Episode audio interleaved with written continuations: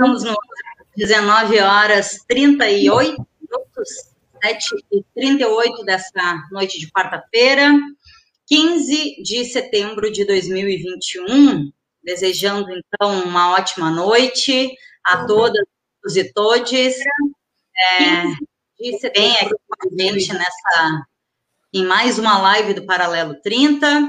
Uh, temos falado no nosso convidado de hoje, Chiru Silva, é, e na pauta né, que, que vamos tratar hoje, no, no tema que vamos trazer para a conversa de hoje, temos falado em ti por aqui, Chiru. Uh, Segunda-feira tivemos aí a, a edição junto com o Observatório dos Conflitos do Extremo Sul, e é, foi muito interessante. Trouxemos é, um, um trechinho, uma síntese, uma apresentação aí do que vai ser a qualificação, é, do que vai ser a dissertação, né, e vai ter a, a qualificação do mestrado do Ramsés, que compõe aí o programa de pós-graduação de gestão ambiental, uh, onde ele faz uma pesquisa e, e, e traz aí algumas, alguns dados, algumas denúncias envolvendo né, a lógica aí do agronegócio, do neoliberalismo, e em vários momentos lembramos do Chiru, e o Marcinho havia recordado, olha aí, fazendo um ano que fizemos é, a primeira edição com a participação do Chiru, trazendo esse tema é, já no, lá, lá, nos primeiros meses né, da pandemia, e ah, vamos fazer mais uma, Marcinho conversando com o Chiru, né, veio essa, essa proposta, e é, uma proposta irrecusável e que nos deixa é, muito felizes, né, Marcinho? Tinha colocado o número da live aí, eu acabei não aproveitando o ensejo, Marcinho. Aí, aí. Ah, tem aí um número, live de número 157, Solidariedade Sem Terra na atual conjuntura. É o tema da nossa live de hoje, e vou passar é, para o Marcinho, como a gente diz aqui, fazer as honras da casa, que produziu junto com o Chiru aí o tema de hoje, dessa, dessa pauta tão linda, que nos enche muito de orgulho, nos honra muito é, ter a pauta e receber o Chiru aqui. E antes, Marcinho, só dar o salve ali para o Conrado Wesley, que já está aí, mandando o boa noite dele, vou lançar aqui na tela. E também para nossa diva musa, Mariazinha de Lourdes Lose, que manda um boa noite a todas, todos, todes. É, coisa linda. Né? Então, passo para o Marcinho, faz aí a apresentação do Chiru. Tá? Por favor, Márcio.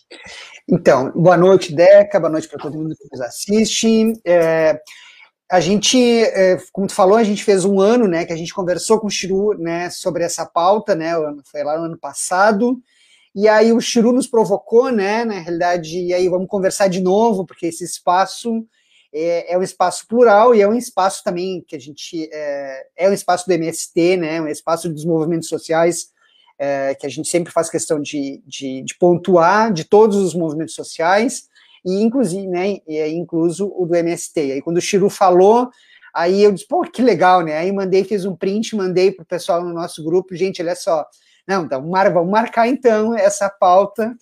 E é, a gente, antes de começar o programa, é, eu e o Churu, a gente estava conversando um pouquinho sobre a situação do Brasil, né, que é inevitável da gente conversar, sobre esses milhões de desempregados que a gente vê, né, que a gente sabe que tem no Brasil, que na realidade a gente sabe só de uma pontinha, né, a gente sabe de um número aí oficial do IBGE, mas por trás disso é um número muito maior, uma massa de gente muito maior que está aí, né, lutando para sobreviver. E aí eu queria começar, então, dentro desse tema aí da solidariedade, né, que a gente quer conversar, está incluído, né, essa, essa questão.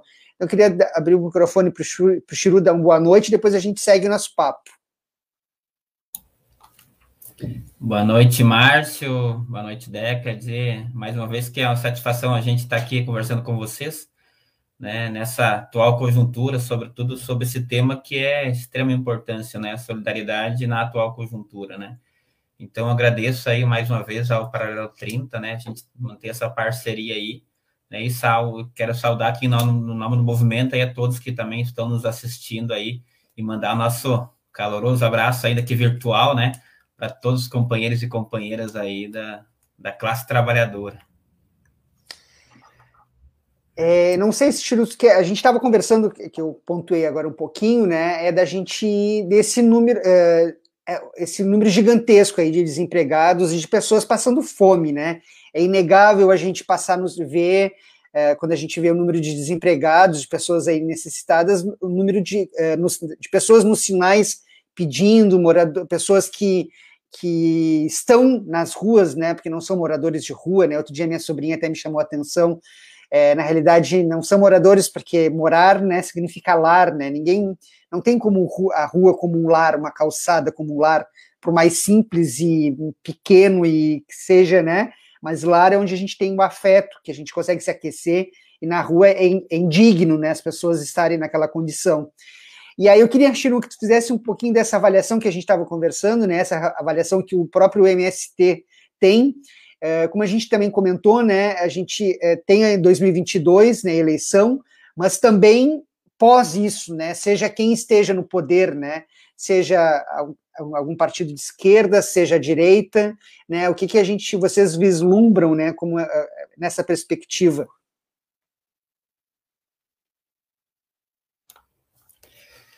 Então, para a gente, a gente vive hoje, na verdade, uma crise que é uma crise, nós estamos chamando, é uma crise estrutural do modo de produção capitalista. Então, essa crise, ela é uma crise que não se resolve a curto prazo, né? Parte se resolve a médio e outra parte é a longo prazo. É, a gente percebe que é, essa crise, né, ela é uma crise é, que o capitalismo ele hoje não consegue mais né, fazer com que as pessoas é, vivam, na verdade. Né? Se a gente for pegar os dados depois, podemos, podemos ver isso, né? Mas é uma crise que o capitalismo não consegue mais incluir as pessoas dentro do seu modelo de produção. Nós vamos ver nos dados que tem um grupo de pessoas que já estão descartadas pelo modelo de produção do capitalismo. Né? Então, por isso é uma crise estrutural do modo de produção capitalista. É uma crise que não é só no Brasil, ela é uma crise mundial, né? Mas no Brasil ela se explicita, né? Além de outras questões, por exemplo, com já quase 600 mil mortos aí por né, negligência de um governo genocida e, e ainda e ladrão, na verdade, né? Que queria ganhar até em cima das vacinas, né? Então isso se explicita aqui no Brasil, né? E além de, de se explicitar na pobreza, né? Então a gente vai perceber essa crise do ponto de vista é uma crise econômica, né? Do modelo de produção do capitalismo, ela vira uma, uma crise social, porque quem vai pagar a conta dessa crise são os trabalhadores e as trabalhadoras. Vamos ver aí a, a, a, o número de desempregados no Brasil. Né? Dizia para o Márcio antes, né? o número de desempregados no Brasil chega a 67 milhões de pessoas desempregadas no Brasil. E desses uh, 67 milhões de desempregados no Brasil, nós vamos ver que pelo menos 6 milhões dessas pessoas que estão desempregadas, né, elas não têm perspectiva de comer amanhã, depois de amanhã. Né? São 6 milhões de pessoas que estão literalmente né, não tem uma perspectiva. Vão ver dessas, desses 67 por, é, milhões, vamos ver 20 é, milhões de pessoas que já desistiram de procurar emprego. Né? Então, nós vamos ver aí que o que isso quer dizer? Que o modelo de produção capitalista ele já descartou essas pessoas. Ele não quer mais as incluir nesse sistema. Né? Então, para a gente ver a, o grau né, de, de desumanidade desse modelo de produção capitalista. Né? Então, uh, e enquanto isso, nós vamos ver, por exemplo, em plena crise, né, o aumento aí dos, dos bilionários no Brasil, né? Vamos ver, aumentou lá a porcentagem, quase dobrou, né? Os bilionários no Brasil. Então, com a crise, o povo pobre cada vez mais pobre, passando fome, né? E os bilionários cada vez mais ricos, né? Então, aumentando, né? E além de tudo isso, essa crise que vai é, é, política, né, que foi desde o golpe lá em 2016, também é uma crise ambiental, também é uma crise ambiental, né? Porque uh, como o capital tá quer, quer ganhar mais lucro, vai para a natureza, né? E aí vai destruir a natureza, né? Vai aí a no problema nosso do Brasil uh, com a soberania mesmo, né? Que vai desde a estrangeirização das terras, que inclusive é, anti, é anticonstitucional, né? Vai aí a privatização. Pode ver no Rio Grande do Sul aqui privatizando o Banrisul, Corsã, tudo mais, né? Por isso aí um plebiscito popular que está sendo lançado aqui no Rio Grande do Sul, né? Então vamos ver esse problema que afeta a soberania nacional do país, né? E vamos ver também essa crise sanitária, que inclusive por negligência, grande parte desse governo que nós temos, né? Então, ela é uma crise que ela, né, ela veio e está, para nós, classe trabalhadora, cada vez né, nos, nos flagelando cada vez mais, né? E a fome está virando, né? Virando, é, a fome e desemprego está virando símbolo do Brasil, né? Que é isso que está acontecendo, né? Então. O Chiru, é, fiquei te ouvindo e, e, pensando aqui nessa crise sanitária, que é o que a gente está é, tá vivendo, percebendo, sentindo já, né? E por óbvio que uma população com insegurança alimentar, com fome, né? É, e sem condições mínimas né, de sustento, é, por óbvio que agrava a crise sanitária, né? Porque a saúde ela envolve é, é uma complexidade né, de outro, de tantos outros aspectos é, que não é diretamente o atendimento de situações de doença, né? Embora é, cause sim um adoecimento, é, no mínimo, é, num primeiro momento é, psíquico, né? Uma população que passa fome, que não tem emprego, é por óbvio que adoece.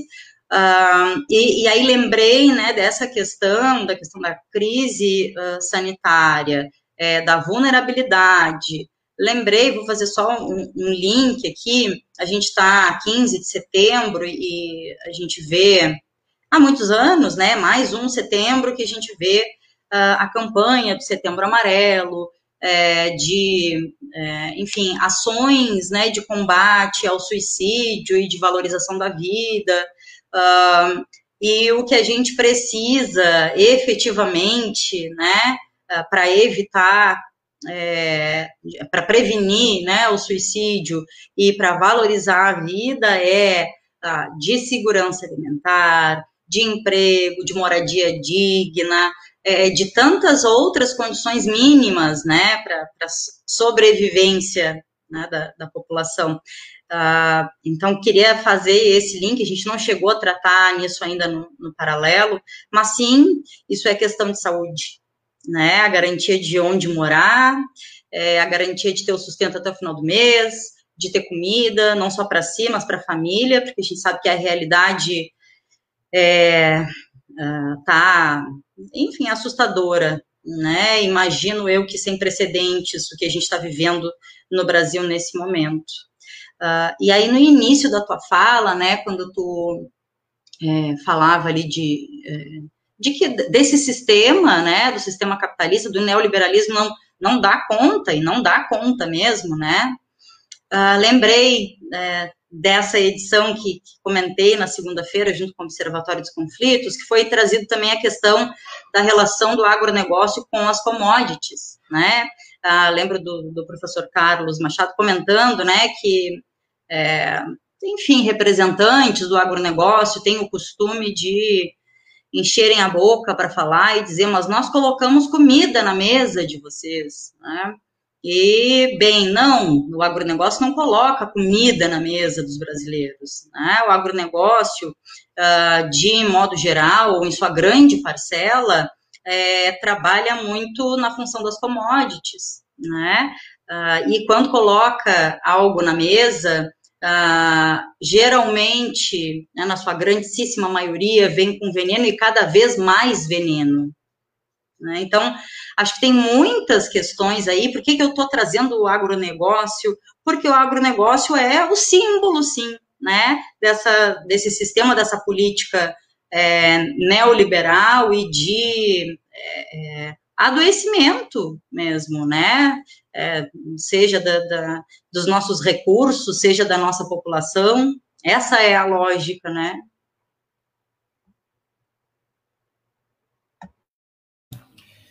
Então, a gente vai perceber, né, nesse, nesse período aqui, o que esse dia estava pensando aqui, né, que quando perguntado ao povo, aos palestinos, né, que, que para eles era resistência, eles chegavam a dizer assim, bom, a resistência que é continuar vivo. Eu acho que no Brasil nós temos hoje chegando nesse nível assim, agora acho que a gente pode sentir um pouco mais mais claro o que, que é de fato o que, que eles sentiam, né? Porque hoje nós temos aqui passando pela pandemia, né? Passando pela miséria. Então a gente vai perceber hoje que a, a defesa da vida ela é, é central mesmo, né? E veja, temos defendendo o óbvio, né? Tipo, é estar vivo, né? Então, vejam, né? Então, essa é a situação que a gente está, né? E quando nós falamos em política de solidariedade, né, que é uma solidariedade, ativa, nós estamos dizendo que, sobretudo, é a defesa incondicional da vida dos seres humanos, né? Então, por isso que eh, a gente, quando a gente fala em solidariedade, né? E, e, então vamos ver isso assolando o Brasil aqui, né? Hoje nesse nesse período, né?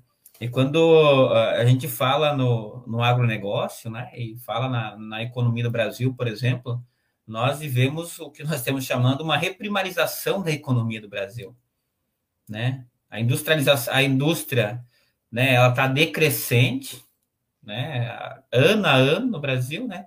E enquanto isso, vamos reprimarizando a economia, né? Reprimarizando que vai ser o que? Produção de commodity, né? Vai ser soja, eucalipto, né? E tudo produtos que vão para fora do Brasil, não ficam no Brasil. Inclusive, o Brasil ainda ele é um dos únicos países do mundo que até que ainda produz, por exemplo, gado em criação extensiva e manda para fora do país gado vivo. Um tempo mandavam carne ainda, né? Mas manda milhares de cabeças de gado vivo. Então, para ver o que é a reprimarização da economia, né? Então, hoje, no mundo globalizado, o Brasil está ocupando esse papel que é reprimarizar a economia do Brasil. E isso afeta a população inteira, né? Isso, então, é uma, um dos símbolos do Brasil. E aí, com certeza, entra o agronegócio, né? Que vai, desde que é, que é essa aliança, né? Da, do, uh, do capital financeiro, né? E a grande propriedade privada. Né? Vamos, vamos pegar aqui os dados, por exemplo, as grandes propriedades acima de 100 mil hectares no Brasil, nos últimos anos, aumentaram 410%. Então, quem tinha mais de 100 mil hectares, tipo, foi, aumentou, né, a Lavonte, enquanto quem tem pequena propriedade foi sendo né, afogado no meio e sendo engolido por esse sistema do agronegócio, com o objetivo é produzir lucro, né, e, e, e enviar para fora do país. Se a gente pegar o dado, o agronegócio cegava bastante, com certeza, né, que eles que produzem. Mas vamos para os dados, tá aí os dados. Por exemplo, o agronegócio produz o que ele produz primeiro é 70, é, 58% é, de subsídio do Estado. Segundo, que não produz para o país, manda todo para fora do país. Então, são commodities, produtos primários que vai para fora do país.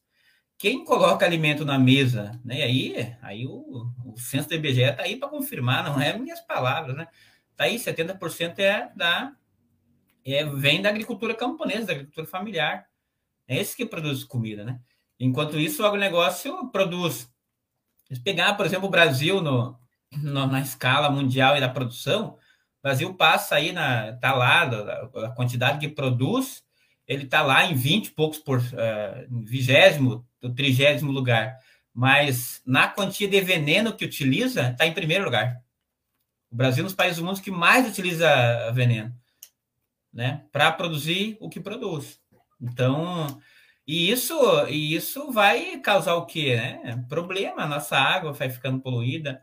Né? Nós vamos ver aí, aí vamos médicos falando e cientistas aí, bom, apareceu há 600 tipos de câncer novo que ninguém sabe onde é, como, né? É claro, né? Com tanto veneno aí, né? E vários países do mundo proibiram quantos tipos de veneno, enquanto isso o Bolsonaro aí, o Congresso foi aprovando liberação de veneno aí na surdina para mais de metro no último período, né? Então foi isso, a pandemia correndo e o veneno sendo liberado cada vez mais. Né? Então, por isso que a gente vem passando esse, esse período né, tão drástico da, do, do, no Brasil. Né? Então, é uma, é uma questão que, né, por isso que é essa necessidade sempre do povo se mobilizar. É, mas aí tá, e, inclusive compreender o que, que é esse, esse, esse modelo de produção do capitalismo. Por que ele está dando, dando teto? Ele não inclui mais as pessoas, está matando, né? Está matando de fome e está matando por doença. Esse é o. E aí, mais junto com o Bolsonaro, né? Aí pronto, né? O pacote está tá, tá, tá fechado, né? tem um videozinho que circula aí nas, nas redes sociais, aí, nesses aplicativos de TikTok, né, que é muito, que é, que é engraçado, né, a gente ri, mas o que tem por trás dele eu achei fantástico, porque ele diz assim, é um trabalhador do campo, e ele está pilotando alguma máquina, uma grande máquina, e ele diz assim, esse mês nós combinamos uh, o salário de 20, 20, 20 mil e poucos, ele está dizendo, aí tu pensa que é dele, aí ele diz 20 mil para o patrão e poucos para nós. E a gente acha engraçado, né? Mas o que é, na realidade é a mensagem, é o que gente, é, o, é como no campo, né? Aí a gente viu no Bolsonaro aí, nessas últimas manifestações de financiamento da agrosoja, enfim, dessas grandes, com dinheiro público, né, investido na, nesses, nessas em, em grandes feiras como eles é, produzem, né, e a bancada, né, Chiru, a bancada ruralista que invade o Congresso Nacional, uhum. organizando uma política econômica, né, exatamente apenas para esses, para os que produzem esses grandes latifundiários. Para os trabalhadores sobra, né, os poucos, né, não é os 20 mil, sim, só os poucos. E andou circulando, porque eh, também andou circulando um vídeo é, falando sobre isso, né, um documentário sobre a, a bancada ruralista, né, o grande poder econômico que elas têm. E eu não queria que a gente falasse também sobre isso, mas eu queria eh, falar, uh, na realidade, em contrapartida a isso tudo, a gente tem a agricultura familiar, a gente tem o, o MST, que faz exatamente o contrário, né? Que trabalha em outra lógica, né? O MST, com eh, toda a, como vocês se, se organizam, né? A lógica da solidariedade, exatamente ao contrário de tudo isso que a gente estava tava comentando, né? Sem esse agrotóxico, né? O arroz aí do MST atingindo, é, pelo menos nos grupos que a gente acompanha, né? As notícias, não na grande mídia corporativa, óbvio, né? Mas o destaque, né? Desse, desse produto e que está aí, né? Contribuindo para que uh, um pouco dessa fome das pessoas que estão passando, né? Seja minimizado, né? Queria que tu falasse um pouquinho sobre isso. Então, o, a gente, eu acho que até falei no, no outro programa, né? O MST ele nasce fruto também, né? Da, primeiro da contradição do capital no campo, né? Nasce fruto da contradição do capital no campo, né? Que é a concentração de terra, né? Que é a expropriação dos camponeses e também da resistência camponesa e também o MST se mantém hoje como um dos maiores movimentos sociais uh, da América Latina, inclusive do ponto de vista não só numérico, mas também de, de tempo de, de vida de movimento, né? É, 40 anos, mas também por uma solidariedade. E até nós, inclusive, conversava hoje nossa nossas prosas aqui da, da direção do movimento, né? Uh, a gente se manteve também por esse, pela solidariedade, né? Então, nosso papel nesse momento é de fato fazer solidariedade né? Mas é uma solidariedade que de fato faça a diferença, o que teria que ser uh, papel do Estado, inclusive, né? De botar o mínimo para as pessoas, uh, pelo menos para sobreviver, né? Então, por isso que uh, o MST está fazendo solidariedade, né? Com esse compromisso que a gente está dizendo é uma ação de trabalhador para trabalhador, né? de trabalhadora para trabalhadora. Inclusive, citando aqui um fato, em maio agora, né, em maio desse ano, primeiro de maio, a gente fez uma doação aqui no Rio Grande do Sul de 55 toneladas de alimento, incluindo nessas toneladas mais de uh, 38 tipos de produto. Inclusive, nossas cooperativas mandaram lá, né? Nossas cooperativas entregar, nos mandaram aqui. Nós estávamos ali com 40 pessoas ali no Eldorado do Sul, às quatro da manhã, para descarregar caminhão, trocar de caminhão, organizar a distribuição, né? Estavam lá com 50 pessoas. E os caminhões todos chegando nesses horários, né? Como combinado. E é, o pessoal das cooperativas mandaram, ah, inclusive, carne. Carne, queijo, né? das nossas cooperativas do movimento, né? E aí vai lá, moranga, abóbora, arroz, feijão, enfim, né, roupa, enfim, foi, né, muitas coisas que foi distribuída aqui, na, falando aqui da parte da metropolitana, que foi 40, 40 eh, toneladas. E aí, inclusive, eu estava numa live que estava ao vivo lá, eu comecei ó, a apresentar, ó, aqui ó, tem, tem arroz, tem feijão, tem mandioca, tem batata, né? E aí eu até na hora peguei um pacote, eu, uma lata de café. cima, daí tá, ó, veio até café e tal. Eu parei depois, mas depois, depois fui refletir sobre a situação, né? Eu disse, ah, provavelmente. Daí depois pensando, mas peraí, mas a gente não produz café necessariamente no Rio Grande do Sul, né? Então eu fiquei pensando assim, mas claro, aí pensando assim depois, né? Conversando com o nosso grupo ali que fez a avaliação da, da atividade, né? Bom, mas uh, isso foi a pessoa que, sei lá, não deu tempo de, de colher a mandioca, a batata ou e tal. Foi lá na sua dispensa e pegou o que tinha e entregou. Então, isso é solidariedade. Tipo, não é dar o que está sobrando. Né? De fato, é pegar do seu, que vai ser do seu cotidiano, né? e passar para as pessoas. Né? Então, isso é solidariedade sem terra. Né? Então, a gente vai ver, vai ver isso né, da, dos nossos dos nossos trabalhadores e trabalhadoras, inclusive por reconhecimento, né, também, porque a gente já também teve muita gente que foi solidário com, com o movimento sem terra, né? Então por isso que a gente tem como ponto de pauta central a solidariedade, né? E, inclusive, o ano passado, acho que quando eu conversei com vocês, a gente estava, o quê? 3 mil toneladas, né, acho, de alimentos no Brasil. Agora, a gente está passando de 5 mil, é, mil toneladas no Brasil. E só no Rio Grande do Sul tem um passando de distribuição aí de é, 450 toneladas de alimento. Né?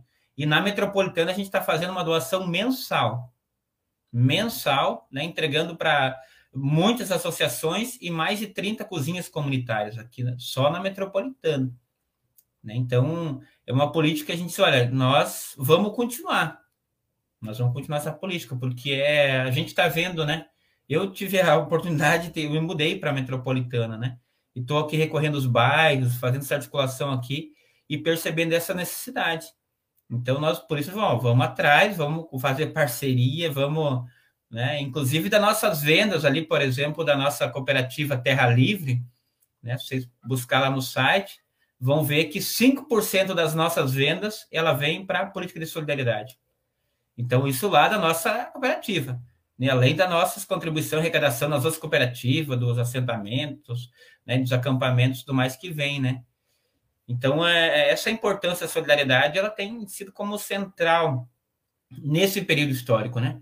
E eu sempre dizia, bom, em todos os períodos históricos que de crises maiores da humanidade, foi trabalhador com trabalhador, trabalhador com trabalhador para sair dessa crise.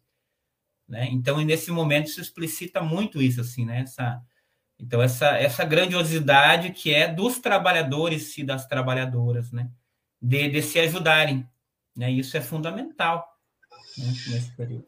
O Chiru, é, fico te ouvindo, fico pensando aqui é, que na tua fala agora final, né, quando tu diz, é, se explicita isso, né, que é, é um, um, compromisso, né, do trabalhador com o trabalhador, da trabalhadora com a trabalhadora, enfim. E, e aí, junto com isso, é, a gente repete o que costumamos falar aqui, né? Uh, bem, quem se compromete realmente com a solidariedade, com a solidariedade ativa e não com é, aquele assistencialismo revestido de, de, de prioridade, de solidariedade, é quem está dentro da organização da classe trabalhadora, né? E aí, é, o que eu digo que a gente vai repetir, vai seguir repetindo, é prestem atenção, prestemos atenção em quem a gente vota, não é mesmo? É, porque é isso. É, quando a gente vai eleger uh, alguma representação política que não tem compromisso com a classe trabalhadora, que não se constitui, que não se constrói junto com a classe trabalhadora na pela classe trabalhadora, não se organiza dessa maneira. É, de que maneira é, eu vou achar que após eleita, após eleito, uh, algo vai mudar?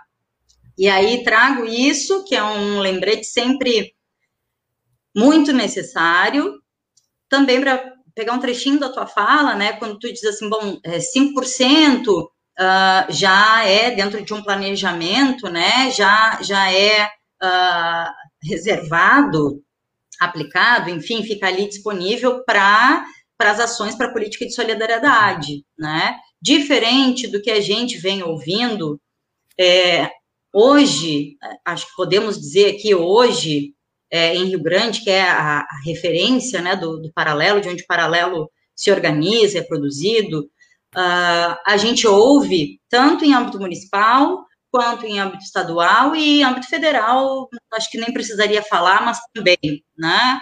Uh, quando é cobrado o direito né, das pessoas, tá? O que, que a gente ouve? Mas vocês precisam entender que nós estamos no meio de uma pandemia, nós estamos no meio de um momento de recessão. Não tem dinheiro para todo mundo, não tem dinheiro para todas as políticas, para investir em todas as ações que vocês estão solicitando. É, então, a desculpa que os governos, que os governantes têm dado, e sei que isso, infelizmente, não é uma realidade apenas do município do Rio Grande ou do estado do Rio Grande do Sul, né? É, mas a desculpa que estão dando é que é isso, é um momento de muita recessão. Né? Então, que o poder público não teria como uh, investir né, em pessoas uh, com situação de vulnerabilidade, né, ou uh, é, compreender todas essas pessoas. E aí a gente olha para o MST, e a sua organização e tem a solidariedade, mas tem o compromisso. A solidariedade é um compromisso, é uma prioridade, né? Porque é isso, assim, a gente uh, precisa entender, né, que ok, nós estamos sim num momento de recessão, mas qual é a prioridade então dessa gestão? Qual é a prioridade dessa instituição ou dessa organização? Né? E o Chiro está aqui trazendo qual é a prioridade né, do MST.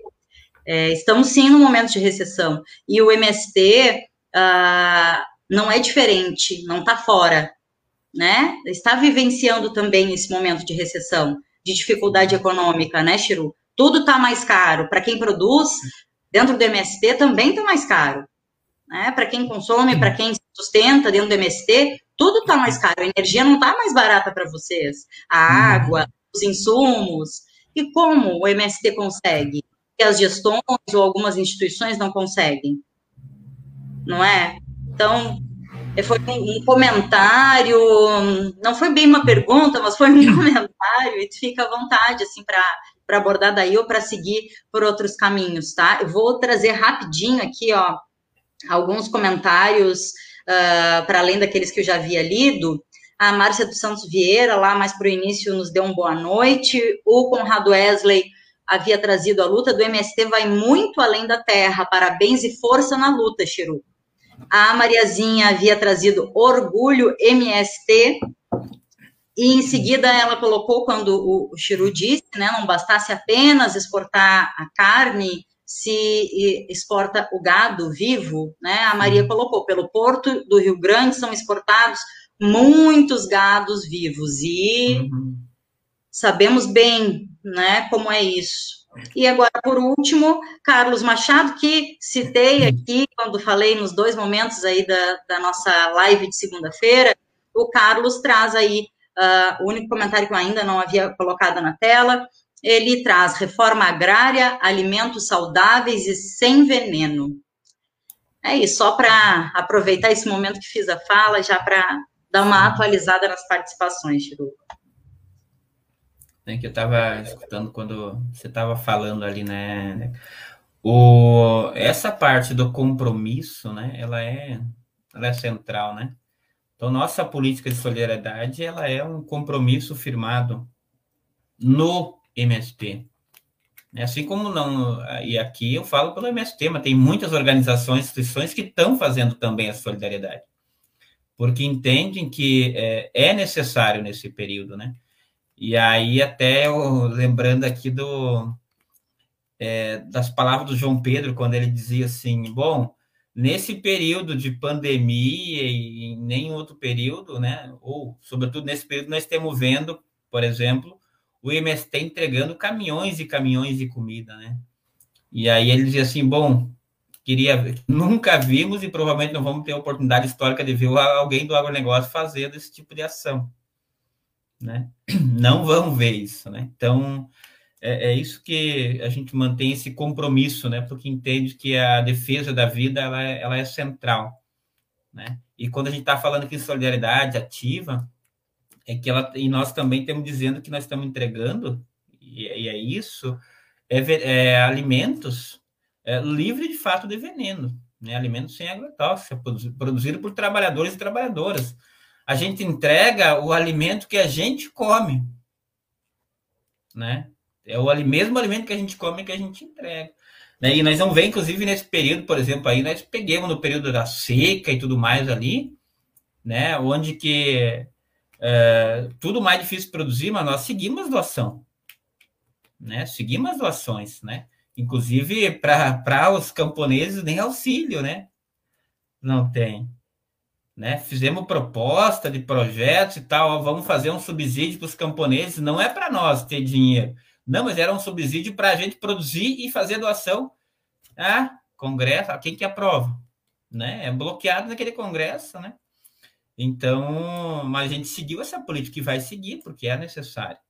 Ela é necessária. Então, e aí, quando a gente pensa, por exemplo, né, essa questão que tu falava, bom, é, quem no votar, né? Ali é uma sentença, né? Infelizmente, né, nós fomos, né, quanto sociedade brasileira, né, fomos iludidos, ou grande parte, pelo menos, foi iludida e acabou votando no Bolsonaro, né, que é um governo genocida e, e ladrão, além de tudo, né? Além de, de outros trocentos aqui que a gente podia ficar dizendo, né? Mas a gente também não é tão bocudo ficar falando. Né? Mas né, podia ficar aqui citando um dicionário inteiro, né, de, é, de tantos adjetivos aí que tem para os presidentes que, né, é, além de miliciano e tudo mais, né, então cita a morte, a violência, o feminicídio e tudo mais, né, então, por isso essa crise que a gente está vivendo é uma crise, inclusive, uma crise de valores mesmo, né, que ela se impõe para a classe trabalhadora e para os trabalhadores, né, e aí, quando a gente pensa eleições mesmo, né? Bom, quem votar, com certeza, tem, tem um peso, literalmente. Né? E aí a gente pensa, por exemplo, 2022. Não, tá aí se estruturando, né? Inclusive uma terceira via que estou dizendo que está vindo por aí, né? É, bom, fiasco, fizeram fiasco agora nas mobilizações das, agora da semana, né? então tá colocado aí, né? Inclusive do o próprio Bolsonaro, por exemplo, nem é, nem, nem a direita mais não quer o Bolsonaro, por exemplo. A gente tem uma ideia, nem a direita não aguenta mais o Bolsonaro, né? Então não, uh, ainda não não foram para cima para tirar porque ainda não construíram tal terceira via que eles estão dizendo, né? Então e com certeza a, a pensar a eleição, por exemplo, para 2022 é pensar projeto país vai se explicitar a luta de classe, inclusive nas eleições. Que vai ser, vai desde a da, da, da eleição de governador, né, para federal. Então, por quê? Porque nós vamos ter que fortalecer a classe trabalhadora nesse período, porque uh, vai estar em jogo, de fato, projetos, e explicitamente projetos de classes nas eleições. E isso porque não basta só também, inclusive em 2022, uh, se eleger.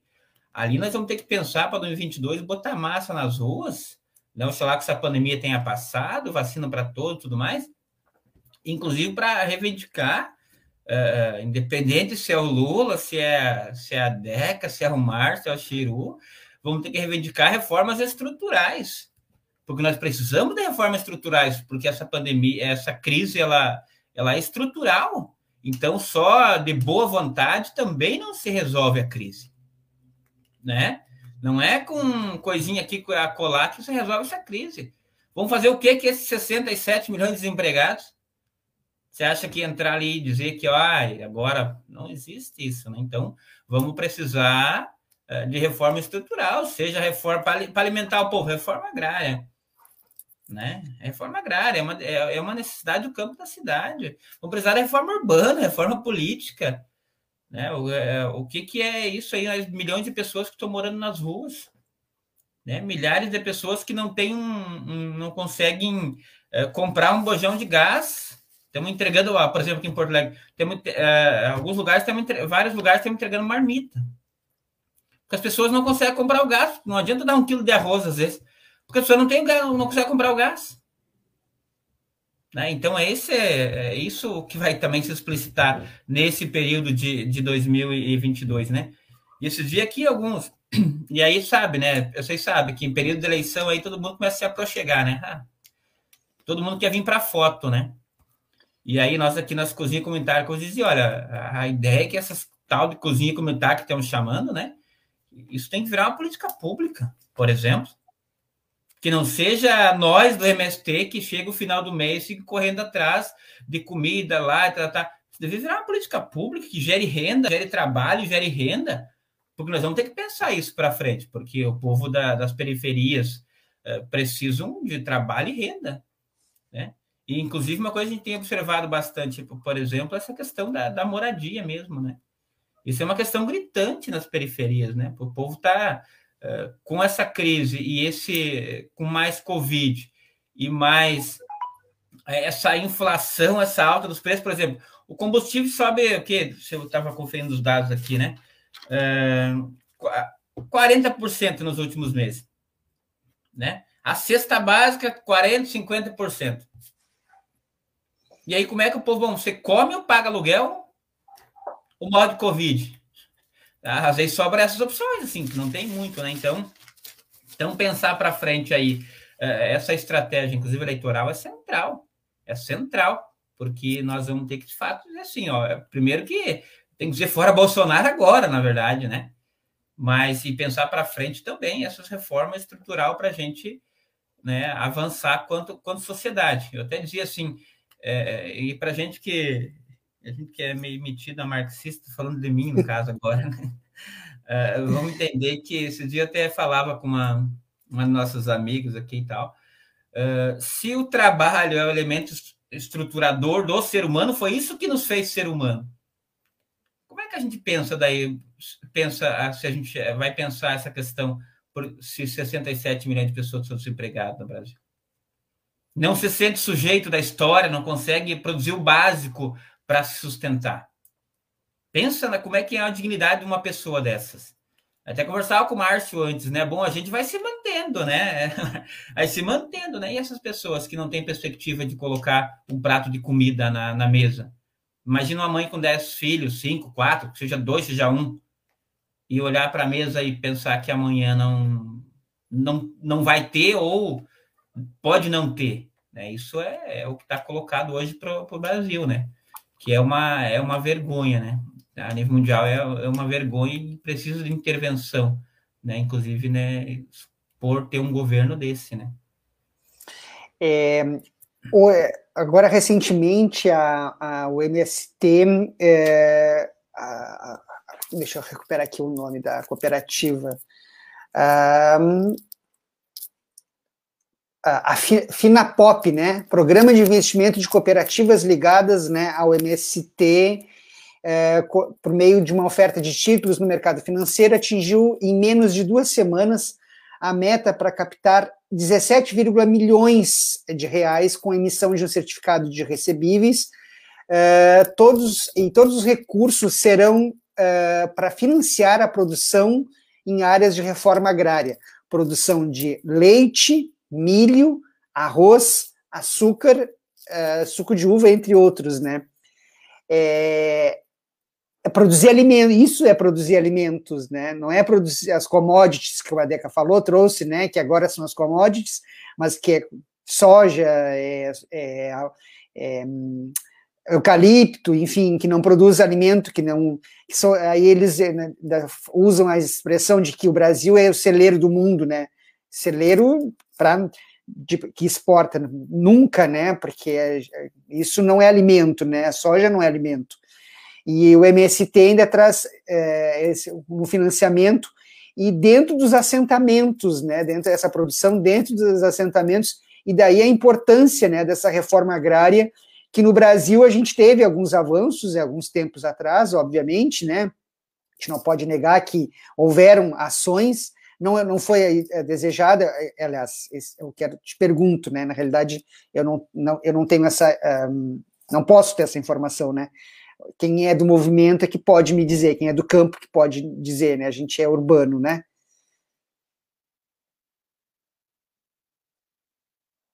Tá fechado o teu microfone, Chiru. Eu aqui pensando, né, Marcos, o, eu estudo, inclusive agora na minha, no meu mestrado, estou estudando, inclusive, essa parte da, de, de, entender, de explicitar as contradições do agronegócio, né? que se diz que é um modelo, tem um, ah, um tal desenvolvimento, né, que, é, que gera, sei o que, tratar emprego e tudo mais, né, mas vamos ver totalmente ao contrário, né, gera pobreza, gera exclusão do campo, uh, uh, né, tira do trabalho a mulher, o jovem, né, expulsa do campo, enfim, né, esse modelo de produção do agronegócio, né. E aí nós vamos ver, por exemplo, eu como sou professor de história também sempre trago esse elemento, por exemplo, o Brasil foi um dos países do mundo que não fez reforma agrária. Até os Estados Unidos fez reforma agrária para desenvolver o mercado interno. Fez uma aliança lá entre camponeses, industriais e tal. Agora, o Brasil, não. Né? Mesmo que teve várias oportunidades de fazer reforma agrária, ainda na clássica, né? a qual foi bloqueada depois pelo modelo de produção do agronegócio.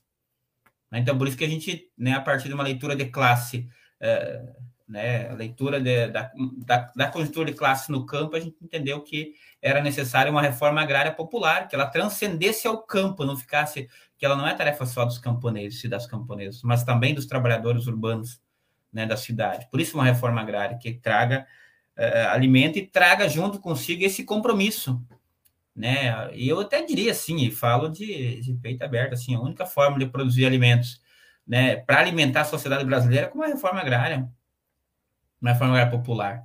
É porque esse modelo de produção que ele tá que tá aí do agronegócio é isso, vai continuar mandando gado vivo para fora do país, vai vai continuar mandando soja, vai continuar exportando, vai começar vai continuar vendendo as terras do Brasil para as empresas estrangeiras vai privatizar todos os recursos naturais, né, que já estão mercantilizados, os recursos naturais, desde a água, uh, energia, vai a própria Amazônia, enfim, está sendo uh, privatizado, e nós vamos sendo um país né, submisso, né, e aí perdendo a nossa soberania. Então, isso que está em risco hoje é a perca da nossa soberania. Nós estamos passando por esse momento assim, que nós estamos perdendo a nossa soberania quanto país quanto país mesmo, né? Aqui no Rio Grande do Sul não é diferente. Vamos ver isso. Por isso o povo tá, nós estamos puxando aqui um plebiscito popular contra as privatizações. Porque é, a Corsã, por exemplo, uma empresa estatal que tem trabalho, tem renda, atende mais de 300 uh, é, cidades aqui no Rio Grande do Sul, mas está tá sendo privatizado. Né? Banrisul também. Então, isso é, isso, isso é, botar em jogo a soberania de um país, de um Estado, né? Então, isso que a gente está tá vendo hoje, né? Então, por isso, mais do que nunca, essa necessidade, né, da gente, é, de fato, ocupar as ruas, né, para fazer, fazer essa diferença. O que não conseguimos, inclusive, fazer em, por causa dessa pandemia, né? Agora está se retomando, né? Uma parte já está vacinada, outra parte não, vai indo, né? Mas uh, por que isso? Mas, inclusive, dizia, ó, quando classe trabalhadora, a gente tem que ficar em casa produzindo comida, uma quarentena produtiva. Porque, em primeiro lugar, é a vida, né? Em primeiro lugar, a defesa da vida. Né? Quem não está vivo não luta, né? Então, por isso a gente tem que defender a vida, né? Coisa que esse modelo de produção do agronegócio não faz. E é isso, inclusive, nós eh, sempre nessa, nessa peleia que a gente diz, né? Que é de manter, de fato, esse nosso compromisso, que é de fazer a solidariedade. Então, os nossos investimentos, né? Eles, você falava da Finapop, né? Bom, isso é para desenvolver é, os assentamentos como uma força política no sentido de produzir alimento para, inclusive, entregar para a sociedade brasileira, porque a gente está vendo essa necessidade. Porque a gente sabe que se esperar isso do agronegócio, bom, isso a gente já tem, já tem claro, né? Que isso nunca vai acontecer. Né? A ideia é lucro mesmo, é lucro e é excluir né, o trabalhador e a trabalhadora. É isso que o agronegócio faz. Né? E hum, fazer dois comentários rapidinhos aqui, é, quando o Chiru diz, né, bom, a, a gente sabe, né, o, o, que que o, o que que o agronegócio faz. E aí, ao mesmo tempo, me veio assim, é, mais gente precisa saber, né? Mais gente precisa saber, porque a gente vê aí, não sei se em todas as, as mídias hegemônicas, é, canais abertos, a gente vê a tal da propaganda do agro é tech, agro é pop, agro é tudo, é, e aí esses dias passando ali por é, uma dessas grandes mídias, estava ali, era sobre o cavalo, o cavalo é agro.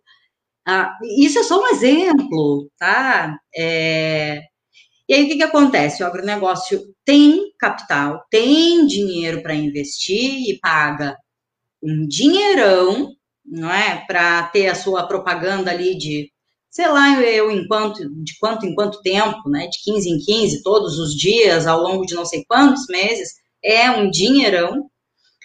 E é, parece que hum, se hum, parece não se insere na rotina, no dia a dia, né, de muitas pessoas, Uh, a gente olha isso, eu, quando me deparo com isso, eu, uh, né, contando esses dias para minha irmã, eu digo, ah, eu fico vendo o jornal quando vejo, ou uh, quando é uma propaganda dessa, eu fico batendo boca com a televisão, e fico o tempo inteiro resmungando e falando, e ela diz, ah, eu sou igual. Só que, é, porque a gente tem também, é, teve a, a a oportunidade, uma série de outras coisas que eu não preciso ficar aqui falando, é, de ter uma formação que problematiza, que questiona, mas a gente tem uma série de outras pessoas, de parte da, da população, que não teve e que não tem. Né? Então, tem uma série de, de pessoas, um, uma parcela significativa, penso eu, né, da população, que acredita que o agro é tudo, que acredita que o agro coloca comida na mesa, né? E isso dá um nervoso, né? Dá um nervoso, dá uma, né? Às vezes é taê. Uma angústia. Ah, por onde é que a gente vai agora? O que, que a gente faz? Eu penso que era, tinha que ser proibido de estar na televisão, eu fico discutindo eu com a TV. Né? Não, não vai ser proibido. Por que, que seria proibido, não é? Se essas grandes mídias, sim, o, o sistema das grandes mídias é aqui, né? Quem paga, leva. E do agronegócio também é, então por que seria proibido? Né? E aí vai nessas grandes reformas que a gente precisa fazer, que o Chiru estava falando aí, né? E a gente tem a questão é, da mídia também aí para lutar, para buscar é, logo em seguida, né? Ah, que a gente nunca deixou de buscar, mas tem essa questão também. E aí lembrei, né, no Brasil não se fez a reforma agrária. Outra vez eu perguntei isso para o Chiru. Uh, tem a ver com essa característica latifundiária, não tem? Não é? Porque sim, para o capital, né, para esse desenvolvimento aos moldes do capitalismo, é, a reforma agrária, né, para que se explore mais, e, enfim, talvez fosse mais interessante, mas para o latifúndio não, né? Ah, então eu acho que tem também aí essa essa questão, ó, a Mariazinha nos trouxe ali, ó, a abelha é agro. Abelha, gente, abelha, sabe? É. Enfim, vou fechar por aqui, porque a gente já está aí encerrando, o Marcinho uhum. quer falar? Não, ah, não, não, eu só ia dizer não? isso, eu ia exatamente falar que já são 8h32. Ah. Não, eu vou encerrar por aqui, mas só trazendo mais um comentário da Mariazinha, porque ela tá que tá.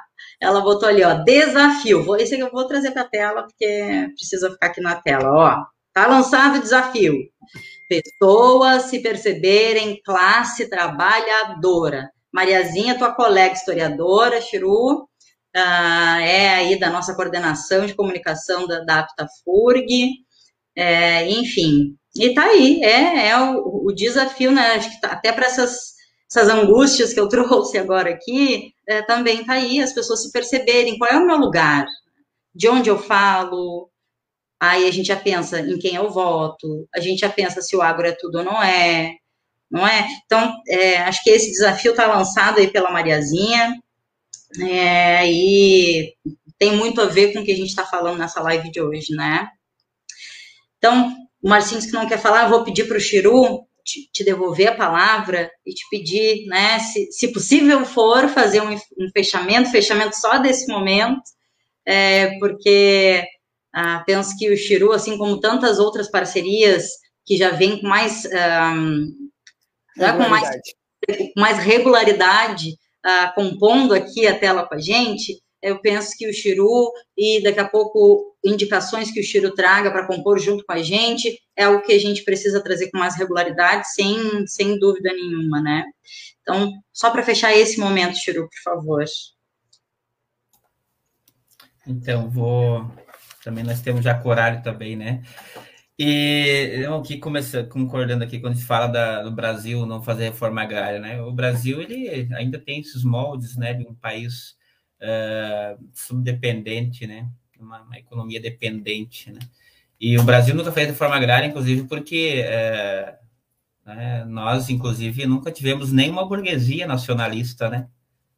Nenhuma burguesia nacionalista, porque quem fez a reforma agrária clássica ainda era a burguesia nacionalista que pensava no desenvolvimento do país.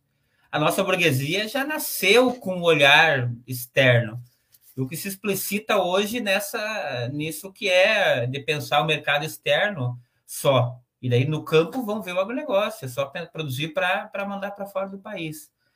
Né? Então vamos ver isso no, no Brasil, né? Então, que nunca, te, nunca fez essa reforma agrária, nem a clássica, né? mas agora a gente já mudou, a gente é popular, né? Então a gente vai lutar por isso, porque ela transcende ao campo, né? Isso é importante. E inclusive é, o, na questão do agronegócio, ele também ele não é só uma, um setor econômico, né? Uh, ele é também ideológico, né? Das pessoas se acharem que, que são agro, né?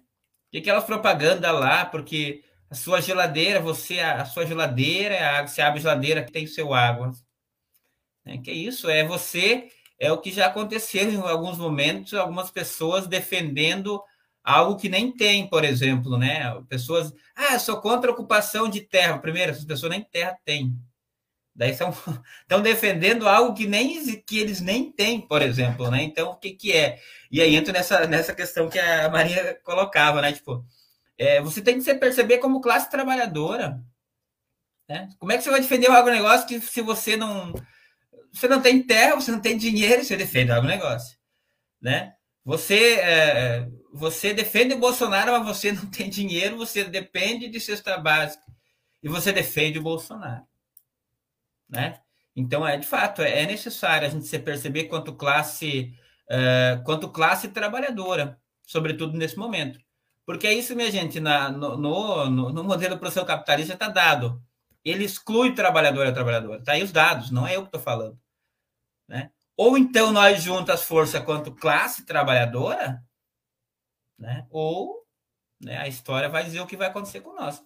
Então, mais do que nunca é necessário a gente trazer essa unidade quanto classe trabalhadora, se percebendo quanto trabalhador e quanto trabalhadora. Né? Então, isso é extremamente importante. Aí, concordando né, com grau, número de gene com, com, com Maria, né? Então, isso é 100% importante a gente se entender quando classe trabalhadora e cultivar os valores socialista, humanista da classe trabalhadora. Né? E romper com esses desvios aí, que é o, que é o machismo, que é a homofobia, né? que é o individualismo, que isso é pregado em valores do capitalismo, do liberalismo, né? que leva o que? A desumanização da, das pessoas. Então, por isso é importante se perceber você perceber quanto classe, né? Então, e tem uns aí, tem muita gente que tá isso, né? Ah, ganha lá um, dois salários, um salário meio, às vezes nem ganha isso, aí lá se acha que é o, né? Que já se acha que é o, riquinho, né? Mas não é, são trabalhadores também, então a gente precisa, sim, né? É, você perceber quanto, quanto classe trabalhadora, né? Mas aí já encerrando, agradecendo aqui a, né? Agradecendo o espaço aqui, né? Sempre à disposição quanto organização projetos sobre sistemas que são central, né? E aí eu quero parabenizar aqui uh, vocês aí, o trabalho do Paralelo 30, né? Que estão sempre trazendo essas temáticas, eu acompanho ali, trazendo essas temáticas que são extremamente urgentes nesse período, extremamente urgente, né? E a gente é, disputar a, a mídia, inclusive, você falava antes, né? É central nesse período, inclusive, né? Porque nós precisamos levar informação né? Precisamos informar o povo, isso é importante para pensar a perspectiva de, de, de futuro para o nosso país, né? Mas, com, mas como diz a Paulo Freire, né? É, é necessário esperançar de fato, né? Então, e, e esperançar quer dizer ir construindo, é, não é esperar, né? É ir construindo né, o que a gente quer hoje, né? Então é extremamente importante a gente ter essa esperança de que as coisas vão melhorar, mas a gente lutando e fazendo né, para que as coisas melhorem, né? E já agora sim finalizando, né, agradecendo né, vocês mais uma vez, o Márcio e a Deca, que estão aqui com nós, né, fazendo essa, essa mediação, o Paralelo 30, e todas as que estão nos assistindo aqui, e dizer assim, ó, bom, uh, quando se fala em esperança, inclusive, bom, eu tenho certeza, né, e a gente tem muito claro isso, são são princípios é, de humanidade que nos norteiam, né, como a solidariedade. Então, com certeza, a classe trabalhadora será vitoriosa. Então, seguimos firme e forte na luta, né? Fora Bolsonaro, é vacina no braço, comida no prato, e seguimos junto aí quanto classe trabalhadora. Grande abraço, gente. Se encontramos aí, oxalá logo nas trincheiras de luta aí na rua, que é o espaço da classe trabalhadora. Ô, oh, coisa linda! Encerrar assim, não é, Marcinho? Ah, maravilha, né? coisa boa. E o Chiru fez aí, é, além de, de né, nos, nos, dar aquele, aquele quentinho no coração que a gente gosta, né?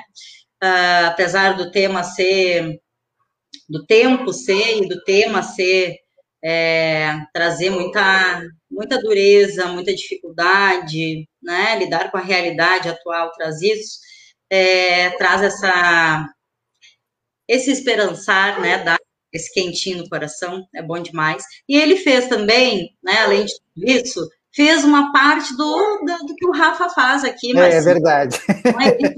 É importante a gente disputar, estar aí é, enquanto classe trabalhadora, disputando esses espaços, né? Esses espaços de mídia, para que não fique a mídia hegemônica é, fazendo essa lavagem cerebral e que a gente consiga cada vez mais é, chegar longe, se espraiar, não é mesmo, Marcinho? Marcinho, cada vez que eu falo se espraiar, Marcinho abre um É, é verdade.